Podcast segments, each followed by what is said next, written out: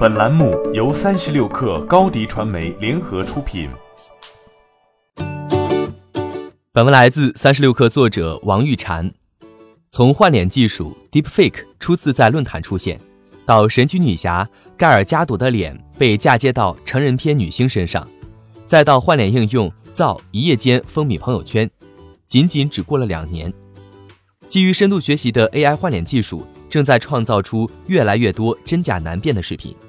但与此同时，AI 造假技术也在滋生恐慌，这背后是关于隐私、真实、版权等悬而未决的问题。监管已经跟了上来。十一月二十九号，国信办印发了《网络音视频信息服务管理规定》，提到了对深度学习视频内容的管控。规定第十一条指出，网络音视频信息服务提供者和使用者利用基于深度学习、虚拟现实等的新技术、新应用。制作、发布、传播非真实音视频信息的，应当以显著方式予以标识，不得利用基于深度学习、虚拟现实等的新技术、新应用制作、发布、传播虚假新闻信息。转载音视频新闻信息的，应当依法转载国家规定范围内单位发布的音视频新闻信息。也就是说，普通人和服务商发布非真实 AI 音视频时，要以显著方式标清他运用 AI 技术进行了二度创作，且不得使用它制作假新闻。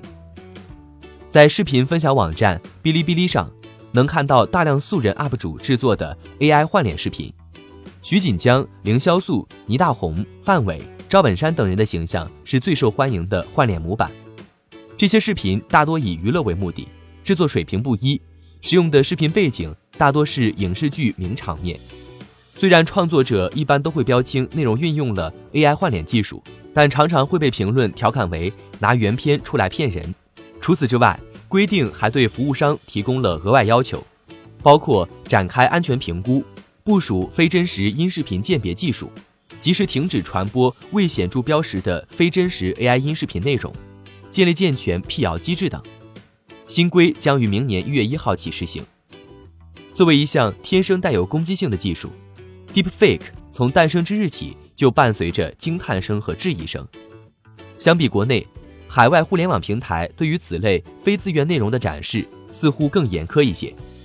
二零一八年二月，推特表示将暂停涉嫌发布未经许可的 Deepfake 内容的账户。二零一八年九月，Google 也将非自愿合成色情图片添加到了其禁令列表中。二零一六年六月。一段以 Facebook CEO 马克扎克伯格的脸为素材的 Deepfake 视频在 Facebook 和 Instagram 上传播。Facebook 随后表示，他们不会从其平台中删除 Deepfake 内容，但这些视频会被第三方标记为伪造，然后被降低优先级。欢迎添加小小客微信 xs 三六 kr 加入克星学院，每周一封独家商业内参。终身学习社群，和大咖聊风口、谈创业，和上万课友交流学习。高迪传媒，我们制造影响力。商务合作，请关注新浪微博高迪传媒。